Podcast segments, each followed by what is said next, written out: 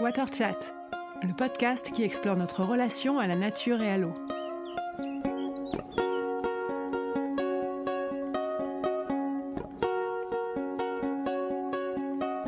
Notre prochain podcast est un peu spécial puisqu'il ne comptera pas un invité, mais deux. Je m'explique. J'ai eu la chance récemment de découvrir le travail d'une jeune autrice et philosophe, Mathilde Ramadier. Parmi les ouvrages de Mathilde, il y a notamment celui qu'elle a consacré au philosophe norvégien Arne Næss. Arne était un alpiniste passionné, fasciné par la montagne et le vivant. Il a interrogé la place de l'humain dans la biosphère, ce grand tout, dans un mouvement de pensée qu'il a nommé écologie profonde. Alors autant de bonnes raisons de s'intéresser à sa pensée et à sa vie. Mathilde n'est pas exactement la biographe d'Arne Næss. Dans l'ouvrage qu'elle lui consacre, Arne Næss pour une écologie joyeuse, elle raconte aussi sa démarche personnelle, ce qui l'a amené à s'intéresser à lui et à notre connexion au grand tout.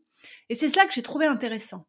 Comment l'écologie profonde s'incarne de manière très individuelle, mais aussi grâce à un socle commun. C'est une chance inestimable de pouvoir découvrir la pensée d'Arne par la voix d'une autrice comme Mathilde, pas comme une simple journaliste donc, mais comme une autrice qui a su en transmettre l'essence et la modernité. Je vous propose donc une balade du Vercors au fjord norvégien pour découvrir cette approche de l'écologie particulièrement ludique et enthousiaste. Bonjour Mathilde. Bonjour Séverine. Donc Mathilde, tu es autrice, tu as écrit euh, différents ouvrages, des essais, des romans graphiques. Tu écris également pour euh, la presse avec euh, une formation donc en tant que philosophe et en tant que psychanalyste. Et puis surtout, et c'est ça qui m'a donné envie d'échanger avec toi, tu as écrit un livre sur un philosophe norvégien. Alors, je connais bien la Norvège, j'ai eu l'occasion de, m'y rendre à plusieurs reprises euh, dans, le cadre des activités Watertrek, c'est un pays que j'aime beaucoup. Tu euh, as écrit un livre sur Arne Næss dans lequel tu présentes ses travaux sur l'écologie joyeuse. Qu'est-ce qui t'a poussé, qu'est-ce qui t'a donné envie de travailler et de diffuser la pensée d'Arne Næss alors merci Séverine euh, pour cette présentation et ta première question qui me touche. Je suis arrivée à Arne Næss par le biais de, ce qu'il appelle lui-même d'ailleurs l'expérience directe de la nature. C'est-à-dire que j'ai commencé à me rendre en Norvège, peut-être comme toi, euh, par curiosité de cette nature si différente de celle que je, que je connais, celle de mon enfance, puisque j'ai grandi dans le sud-est de la France. Euh, où il y a quand même beaucoup de soleil, des champs de lavande, euh, des, des, abricotiers, euh, voilà autant d'espèces qui ne, qui ne poussent pas en Norvège et euh, et pendant longtemps, j'étais euh, j'étais vraiment très réceptive euh, au froid et j'ai eu envie d'aller me frotter un petit peu aux éléments. Je suis partie en Norvège pour la première fois en voyage euh, en 2010 et ce voyage a été vraiment une révélation. J'ai rencontré cette nature vraiment enchanteresse où la, mythologie est encore très présente, hein, notamment avec les aurores boréales. Euh, c'est un pays aussi qui a été euh, christianisé assez tard par rapport au nôtre, euh, en l'an 1000 à peu près. Et jusque-là, donc, il y avait beaucoup de mythologie qui, qui, qui, s'ancrait dans, dans, le rapport à la nature, à la nuit polaire, au soleil de minuit, toutes ces choses qui, que j'ai eu la chance de pouvoir voir. Et en faisant cette, cette expérience directe de la nature, en rencontrant des Norvégiens, en y retournant, en commençant à apprendre un peu le norvégien, comme ça, un peu c'est comme une espèce de passion un peu étrange qui, m'était tombée dessus. Euh, j'ai commencé à discuter des amis qui m'ont dit mais euh, Mathilde, euh, tu as étudié la philosophie, tu connais pas Arne Næss, il faut que tu le lises.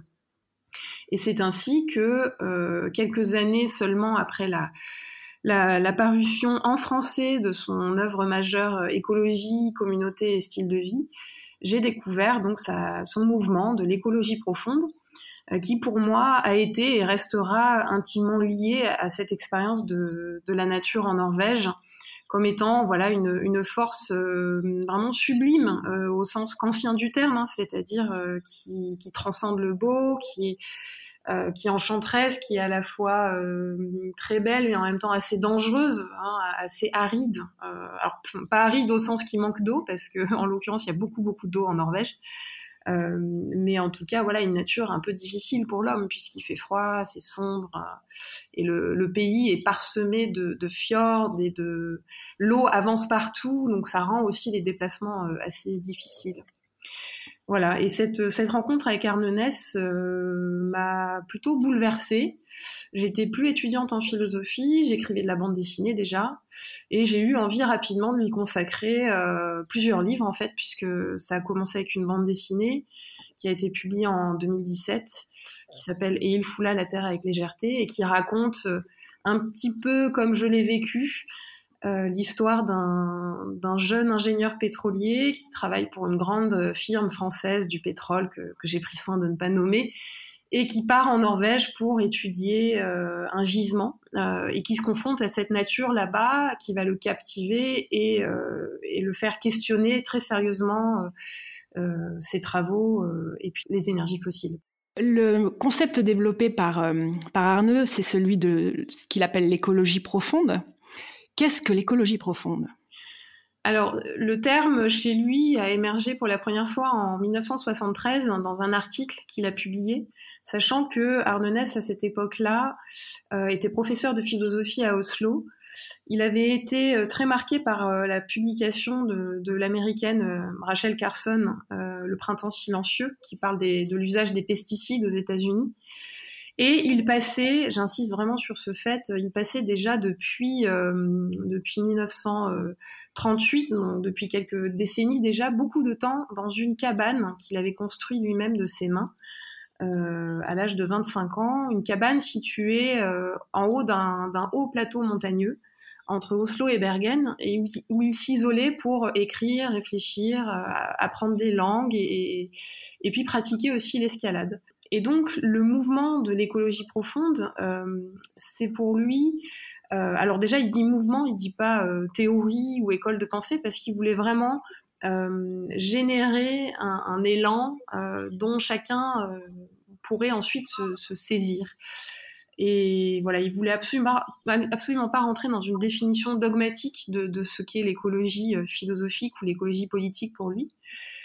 L'écologie profonde, tout simplement, c'est euh, une, pensée globale du, rapport euh, entretenu euh, par l'homme avec ce qui l'entoure, avec le vivant, qui s'oppose à l'écologie dite superficielle, qui est, selon Arnonès, donc ce qu'on pourrait appeler aujourd'hui le, greenwashing, hein, l'écologie politique telle qu'elle est mise en œuvre actuellement par, par nos gouvernements, c'est-à-dire une écologie qui vise seulement à réduire euh, ici le niveau de pollution euh, en réduisant la circulation des voitures ou là euh, à faire quelques initiatives pour trier les déchets, au lieu de s'attaquer aux problèmes en amont, aux racines du mal, hein, si, j'ose dire.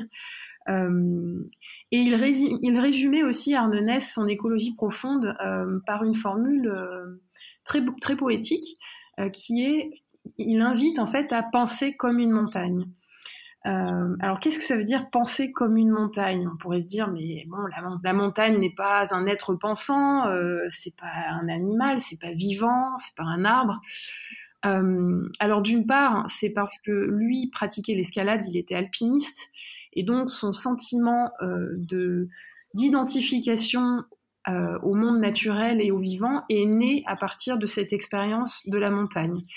Au contact des roches, dit-il, quand on escalade, on, apprend la modestie, on apprend à être humble euh, face, face au vivant. Euh, et ça nous remet un petit peu en place, hein, cette modestie. Et donc penser comme une montagne, c'est cesser de euh, se croire au-dessus de tout, cesser de penser qu'on est des humains au milieu d'un environnement qui est là comme, comme un décor, mais que nous faisons partie du, du vivant et de la biosphère comme on fait partie d'un tout. Euh, voilà, donc l'écologie profonde invite à, penser ce, rapport euh, entre soi et le, et le grand tout. L'écologie superficielle, c'est un peu l'écologie pansement. Euh, c'est-à-dire qu'effectivement, on, colle une taxe, on colle quelque chose pour pallier à une problématique environnementale, mais on n'aborde pas les choses de manière systémique. Et en fait, c'est ça qui est assez intéressant dans sa démarche. Pour lui, ça commence euh, au niveau individuel euh, avec ce processus d'identification qui qui est, très important. Euh, voilà, il faut cesser de se, sentir hors sol en fait et déconnecté de, de cette nature. Un mot d'ailleurs qu'on devrait finalement ne plus employer et, employer plutôt le terme de, de vivant ou de biosphère. et il faut savoir aussi une chose, puisque moi j'aime bien mettre en perspective la pensée d'un philosophe et, son expérience vécue et donc sa, biographie. Arnonès est norvégien et c'est important à, deux égards. D'une part parce que en Norvège, il y a donc cette, nature très puissante, dont je, parlais au début, des phénomènes aussi météorologiques, enfin, on va dire magnétiques, hein, que sont les aurores boréales, et puis voilà la, nuit polaire, le soleil de minuit, tout ça. La Norvège, c'est un pays où les, gens sont depuis très longtemps habitués à à faire l'expérience de cette nature. On enseigne par exemple aux enfants ce qu'on nomme en norvégien la friluftsliv. Euh, J'aime bien ce mot. Je suis germaniste et je maîtrise quelques mots de norvégien, mais on, le, on, on retrouve ce terme-là effectivement euh, à plusieurs reprises dans ton ouvrage. Comment est-ce que tu le prononces? La vie en plein air, free comme free en anglais, euh, luft comme luft, l'air en allemand, et live comme life, la vie. Euh, le U en norvégien se prononce euh, U et non pas OU comme en allemand. Euh, et donc voilà, c'est finalement l'art, l'éthique de la vie en plein air. Donc les enfants sont très vite amenés à aller en forêt, à apprendre à dormir à la belle étoile, à faire un feu. beaucoup de Norvégiens et pas seulement des classes aisées, c'est quelque chose qui est beaucoup plus répandu, ont un petit, une petite cabane quelque part, euh, en plus de leur habitation principale, un, petit cottage. Euh, alors le cottage comme ça fait chic, et c'est vrai que Ardenès venait lui d'un milieu bourgeois, euh, mais il y a ce, ce cette facilité d'accès à la nature qui est beaucoup plus répandue euh, que chez nous en France. Alors aussi, c'est dû au fait que euh, la Norvège est un pays assez peu peuplé, hein, donc les zones urbaines sont, sont pas énormes, elles sont pas très étendues. Hein. Oslo, euh, c'est un peu comme un village. Il y a seulement 5 millions de Norvégiens répartis sur un territoire qui est immense. et qui est vraiment dominé par les fjords, donc les avancées d'eau dans les terres et les montagnes. Donc voilà, d'une part, Arnonès a pratiqué aussi euh, cette friluftsliv depuis sa tendre enfance. Il racontait d'ailleurs qu'il passait euh, euh, un temps fou quand il était petit à observer les, crevettes dans la rivière, à regarder les mouches voler. Quand il prenait son bain, il réclamait toujours auprès de sa nounou qui est un animal avec lui dans la salle de bain. Et cet animal, ça pouvait être une mouche, par exemple. Donc il, raconte avec cette petite anecdote euh, un peu étrange que finalement il n'introduisait pas de, hiérarchie dans le vivant et qu'il pouvait voilà s'émerveiller pendant des heures à regarder une petite crevette ou une petite euh, fourmi. Et d'autre part, ce que je voulais dire au sujet de la Norvège et donc de l'influence qu'a eu euh, ce pays dans lequel a grandi Arnonès, qui est né en 1912, c'est que la Norvège est devenue un pays pétrolier puissant euh, et par la même occasion, avec la découverte du pétrole dans, les années 70, euh, la Norvège est devenue un pays très riche, très prospère. Et euh, elle l'est devenue d'un coup. C'est-à-dire qu'avant ça, c'était un pays plutôt, plutôt pauvre, un pays qui vivait de la pêche essentiellement, un peu d'artisanat, mais voilà, qui n'était pas qui voilà qui, qui pas riche du tout comme ça. Et, ce changement a été très brutal. Euh, et j'aime bien citer à ce propos euh, une amie norvégienne qui me racontait que son grand-père communiste euh, avait dit à l'époque que le Norvège était, que le pétrole pardon était ce qui était arrivé de pire à la, Norvège en fait. C'était la pire des, catastrophes. Et bon, ça, ça fait un petit peu frémir quand on, repense à ces paroles aujourd'hui, évidemment. mais voilà, donc Norvège, pays où la nature est très englobante euh, et aussi euh, pays qui, qui, se met dans un paradoxe puisque cette nature euh, puissante et enchanteresse euh, se trouve aussi menacée par ce qu'elle qu'elle engendre et parce qu'on puise en elle, hein, à savoir le pétrole. Il y a une notion qui est toujours assez surprenante quand on vit en France justement, mais c'est aussi cette notion d'accès à la nature, enfin le, le cadre juridique qui fait que n'importe qui en Norvège est autorisé à aller n'importe où et à faire ce qu'il veut, à condition qu'il ne laisse ne laisse pas de traces. Tu as, tu as connaissance un petit peu de ce, de ce statut juridique euh, spécifique qui, je crois, n'existe au monde qu'en Norvège? Alors ça, tu me l'apprends. Euh, J'ai plus en tête le nom de la loi. Euh, j'en parle en effet dans, dans, le livre. Mais en effet, c'est ce qui fait que le littoral est, est préservé. Et que c'est ce qui fait en théorie ben, qu'on peut aussi aller camper dans n'importe quel champ euh, et que le voilà l'agriculteur n'a pas le droit de, nous virer. Ton livre n'est pas une biographie, en tout cas ça inclut évidemment des, épisodes de la vie d'Arneux, mais ça, explique aussi euh, beaucoup euh, ton parcours à toi et puis et puis sa, sa pensée. Pourtant, derrière tout ça, au départ, il y a quelque chose de pas joyeux du tout, qui est le décès du père d'Arneux et, de son enfance son père, en fait. Oui, exactement. Et là, tu mets le, doigt finalement sur le, nœud du problème. Euh, quand, j'ai rencontré sa, femme euh, en 2015, euh, puisque son épouse Kit Finesse vit aujourd'hui à Oslo, elle travaillait à l'université d'Oslo. elle m'a en effet rappelé que Arnonès ne souhaitait pas de, biographie en tant que telle, parce qu'il ne voulait tout simplement pas qu'on aille fouiller dans les, moments douloureux de sa vie. Euh, même après sa mort. Il voulait qu'on laisse tout ça en paix. Euh, donc son rapport à la joie euh, est assez intéressant psychanalytiquement puisque ce serait quand même une résistance aussi et un, refoulement et une, façon de, résister à des, des choses douloureuses et, des pertes hein, qu'il a pu euh, vivre euh, dans sa vie, donc celle de son père entre autres.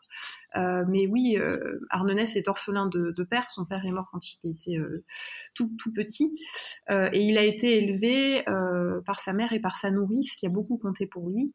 Et il avait des, des frères et sœurs qui étaient plus âgés, plus âgés que lui. Et il va jusqu'à dire que la montagne est une figure paternelle pour lui. Oui, c'est quelque chose de très beau et de, très touchant. Euh, le, haut plateau euh, montagneux situé entre Oslo et Bergen, sur lequel il a décidé de construire son, refuge en 1938, euh, il l'a choisi parce que ce, ce, tracé, la ligne de crête en fait formée par la montagne, lui était déjà familière puisque enfant, avec sa mère, il partait euh, en famille dans le cottage familial situé euh, dans un village qui s'appelle Oustaoset, qui est, euh, qui est situé là au pied de ce plateau. Donc enfant, il connaissait déjà cette montagne pour y avoir passé des vacances tout près, au pied de celle-ci. Et donc ce relief lui avait toujours été très familier et euh, en effet synonyme euh, métaphorique, symbolique d'une figure paternelle, en tout cas de quelque chose qui, qui protège, qui surplombe, euh, qui est présent, qui n'est pas menaçant. Et du coup, c'est tout naturellement qu'à l'âge de, de, 25 ans, il a décidé de, de construire son refuge au sommet de ce haut plateau. Alors d'ailleurs, quand Arnonès euh, envisage d'être au sommet d'une montagne, que ce soit euh, pour être dans ce, refuge ou pour pratiquer l'alpinisme, il envisage jamais la conquête du sommet comme quelque chose euh, de, très viril ou de voilà de, dans une démarche dominante pour vaincre à la fois ses peurs et puis vaincre le monde. pas du tout. Pour lui, pour Arnonès, être sur la montagne, en fait, c'est pouvoir apprendre la modestie, encore une fois, j'en parlais tout à l'heure, mais aussi adopter un point de vue idéal sur l'humanité. En fait, d'être sur la montagne, d'être en altitude, ça lui permet de, gagner en hauteur, mais aussi en profondeur de champ, euh, et donc de prendre du recul sur les choses. Donc quand il allait dans ce refuge, il se reconnectait avec la figure paternelle euh, qui lui avait manqué quand il était enfant, mais il se reconnectait aussi euh, avec une paix intérieure, avec un calme, avec le silence, euh, puisqu'il vivait le reste du temps en ville à Oslo, et il prenait du recul sur les choses, un recul absolument nécessaire pour penser et écrire. Alors c'est paradoxal, j'ai envie de poser la question à, la psychanalyste euh, que tu es. Il y a quand même cette idée de la gravir, la montagne. C'est quoi? C'est une manière peut-être de, dominer en tout cas la blessure, si ce n'est le père, la, figure du père, en tout cas la, blessure de, de ne pas l'avoir connue euh, ou plutôt, euh, pour reprendre la formule penser comme une montagne, il s'agit plutôt pour lui de faire corps avec la roche. C'est pas ah, tant, tu vois, c'est pas de fusion. Voilà, c'est pas ah, tant. c'est magnifique. ouais, c'est pas tant le fait de, de, prendre appui sur elle pour la, pour monter dessus et la dominer, euh, mais oui, d'être dans une démarche d'identification telle que notre corps ne va faire plus qu'un avec la roche. Alors quand il raconte tout ça, il n'ignore évidemment pas euh, le danger que peut représenter la montagne.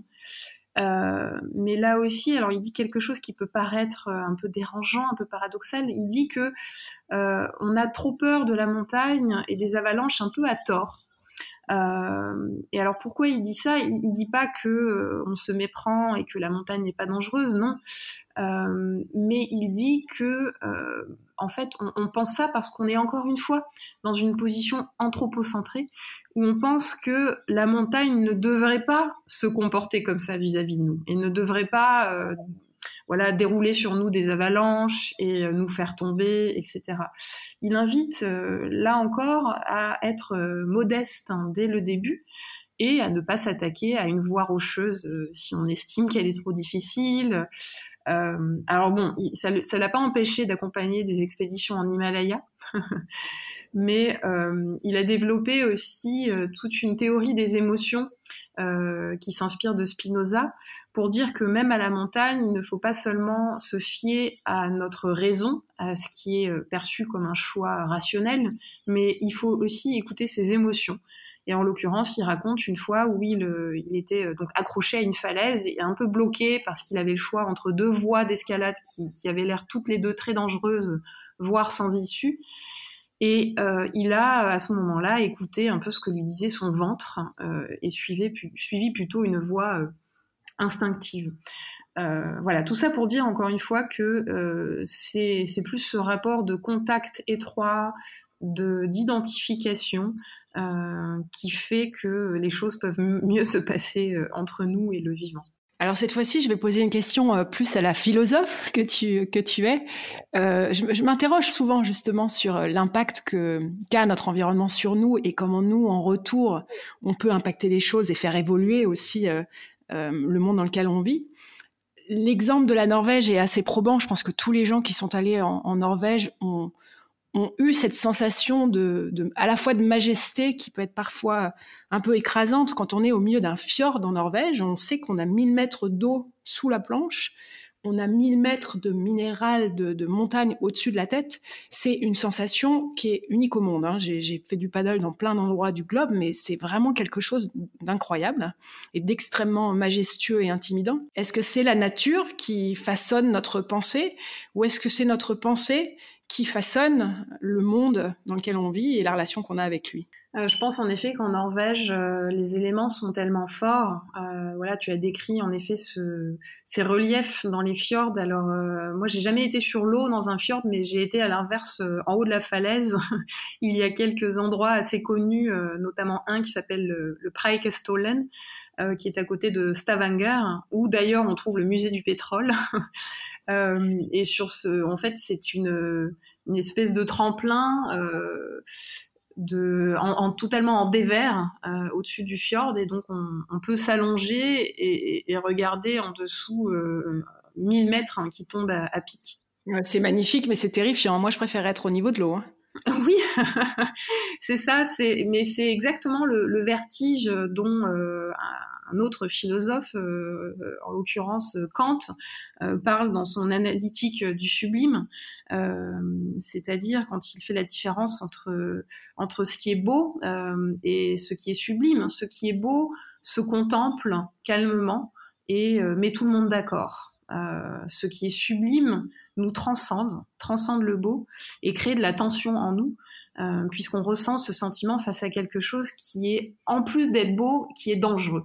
Euh, donc, euh, Kant parle notamment du sublime de la nature, des orages, des tempêtes, euh, mais aussi, euh, voilà, on pourrait inclure les fjords norvégiens qui ont l'air comme ça calmes et immobiles, mais qui sont d'une dramaturgie impressionnante dans, le relief, dans les profondeurs et oui, ce qui donne littéralement, littéralement le vertige, même quand on est en bas. Au début du, podcast, je, parlais de cette nature norvégienne qui est très loin et qui est très différente de celle que, que j'ai connue et qui donc était très euh, au-delà de ma zone de confort, euh, puisque j'ai grandi dans la Drôme, euh, alors au pied d'une montagne aussi, le Vercors, euh, mais voilà, où il ne fait pas vraiment froid, euh, où il n'y a évidemment pas d'aurore boréale et, et, assez peu de neige dans la plaine en tout cas.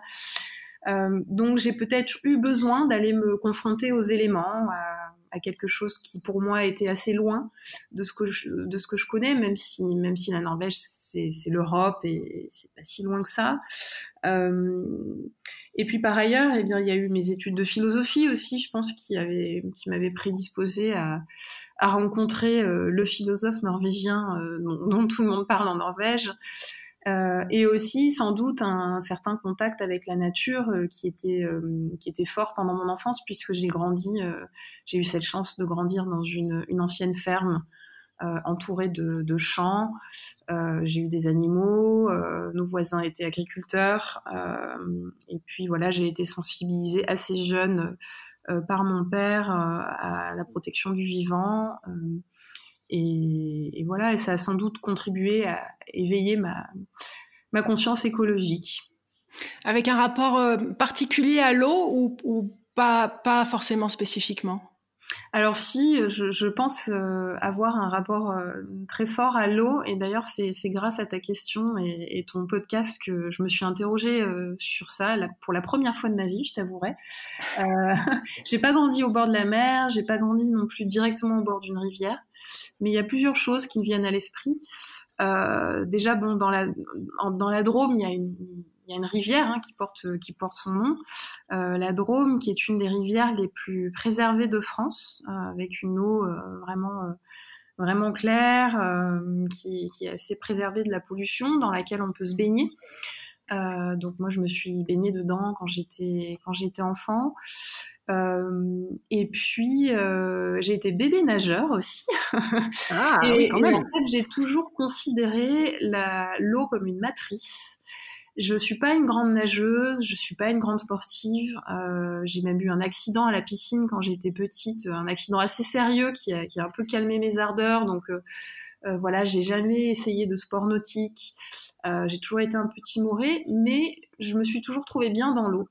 Euh, partout où je vais, euh, s'il y a de l'eau, je suis bien. Euh, je, nage dans les lacs. J'arrive à vaincre un peu ma peur du froid aussi quand c'est l'eau. Et je crois que pour moi, il y a vraiment un, lien presque utérin que, je ressens toujours, qui a été prolongé.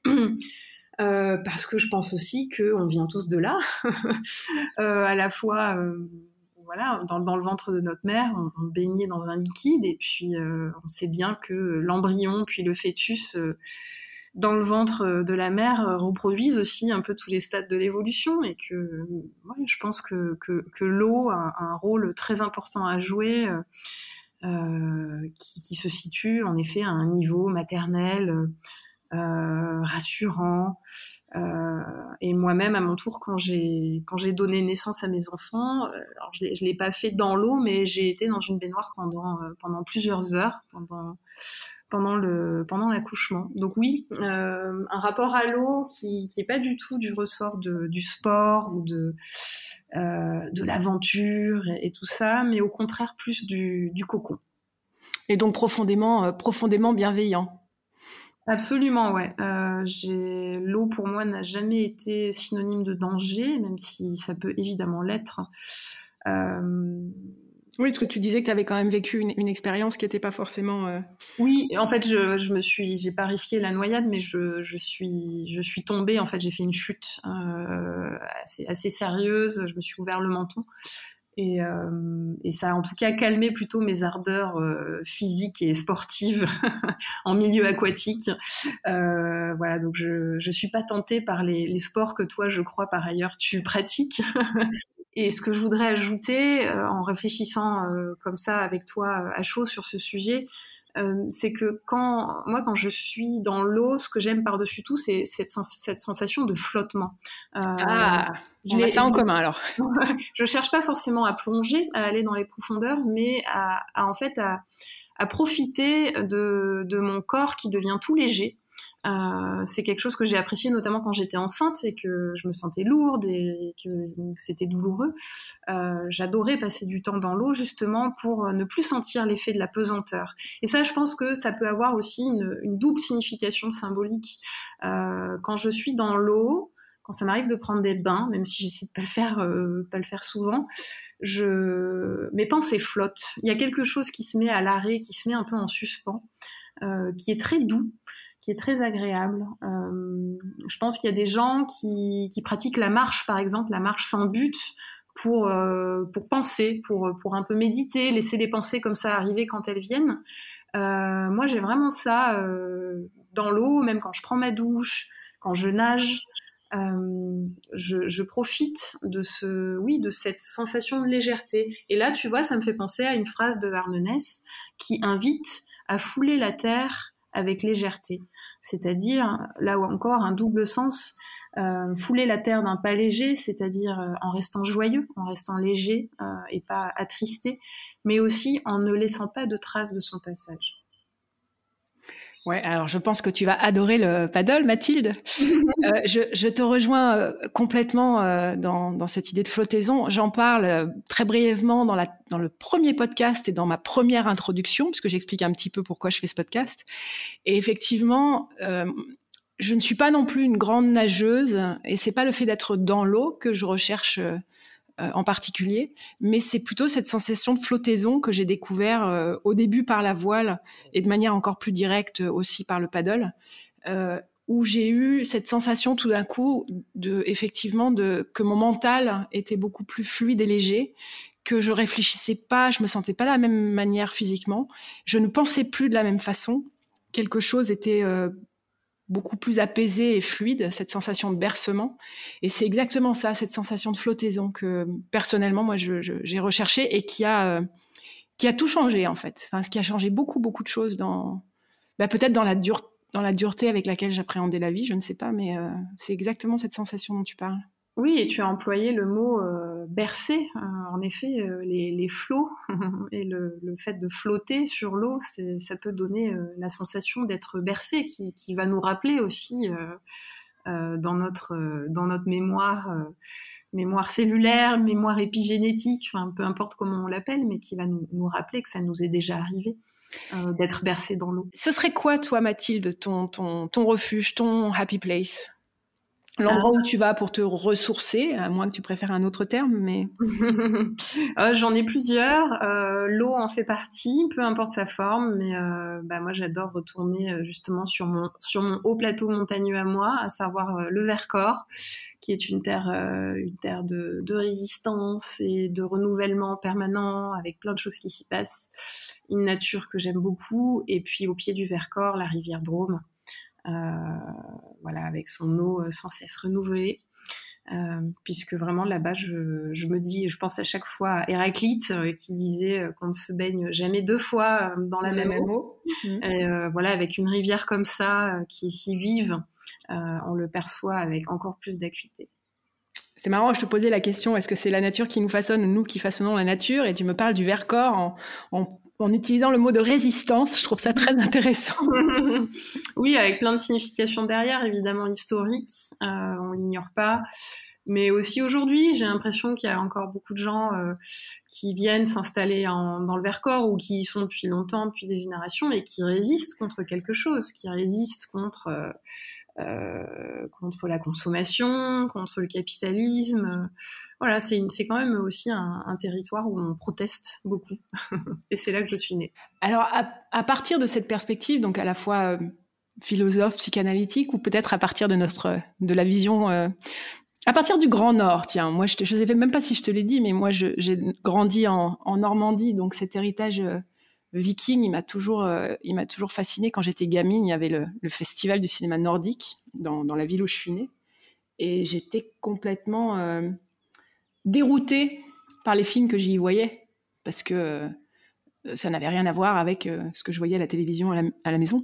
Bref, à partir de tout ce que tout, tout ce qu'on vient de se dire, quelles sont pour toi, à ton avis, les priorités à considérer euh, dans les enjeux environnementaux actuels, ce serait quoi, entre guillemets, la, la première chose à faire? C'est une question euh, très lourde de responsabilité que tu me poses là. J'ai pas, j'ai beaucoup de mal à hiérarchiser les, les, priorités, euh, tant l'urgence est partout. mais j'aurais envie de, si tu me demandes en effet quelle, être la base de tout ça, j'ai envie de, reprendre la théorie d'Armenès et de parler de, ce sentiment d'identification, de ce processus d'identification à l'autre. et à l'autre sous toutes ses formes. Arnonès distinguait le soi, écrit avec un petit s, du soi, noté avec un grand S. donc le, soi avec un petit s, c'est le soi individuel, hein, le moi psychique, l'individu, et le soi avec un grand S, c'est non seulement le collectif, le politique, mais aussi euh, ça va jusqu'à l'ensemble, euh, l'ensemble du vivant. Euh, et même, il incluait lui aussi justement les paysages, les minéraux, puisque c'était des, des, des, formes importantes en soi dans, dans, dans, ce grand tout. Donc oui, je dirais, il faut absolument, pour les jeunes générations, les inviter à les, accompagner euh, pour réenclencher ce processus d'identification qui a été rompu euh, il y a bien longtemps. Euh, et voilà, et faire en sorte que ce soit accessible à tout le monde aussi, et pas simplement à une poignée de gens qui auraient le, privilège de, pouvoir le faire. Il, ne faudrait plus que ce soit un privilège, en fait.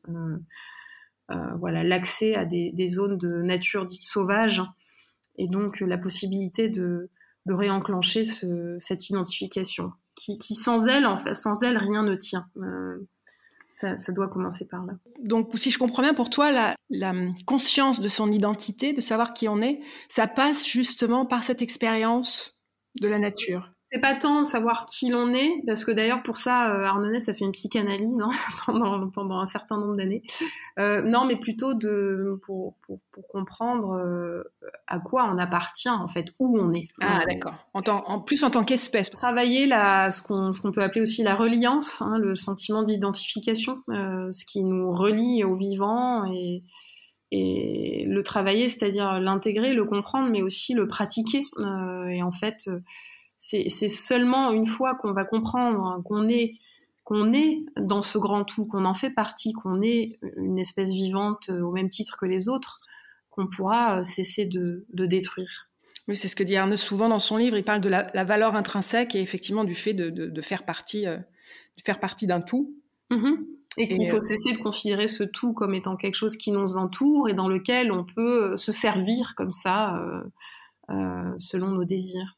Oui, d'ailleurs, j'utilise souvent le mot environnement, mais euh, j'ai déjà à, plusieurs reprises euh, lu des critiques de ça, du fait que c'était pas forcément la bonne terminologie à, utiliser. La nature, c'est pas notre environnement dans le sens où c'est pas juste un décor autour de nous.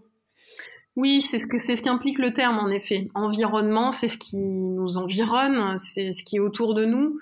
On le retrouve dans d'autres langues aussi. En allemand, on dit Umwelt. Welt, c'est le monde, et Um, c'est Herum, ce qui est autour. Et en norvégien, d'ailleurs, ils disent milieu. Euh, alors, ils l'écrivent pas comme en français, mais, euh, mais voilà, on voit que dans plusieurs langues, il faudrait peut-être étendre les recherches, mais on, on voit que ça implique la même notion, c'est-à-dire que nous, on est au centre, et le reste, c'est autour de nous pour nous servir. Euh, pour nous servir de décor, pour nous servir de ressources, de compagnie, enfin de tout ce qu'on veut.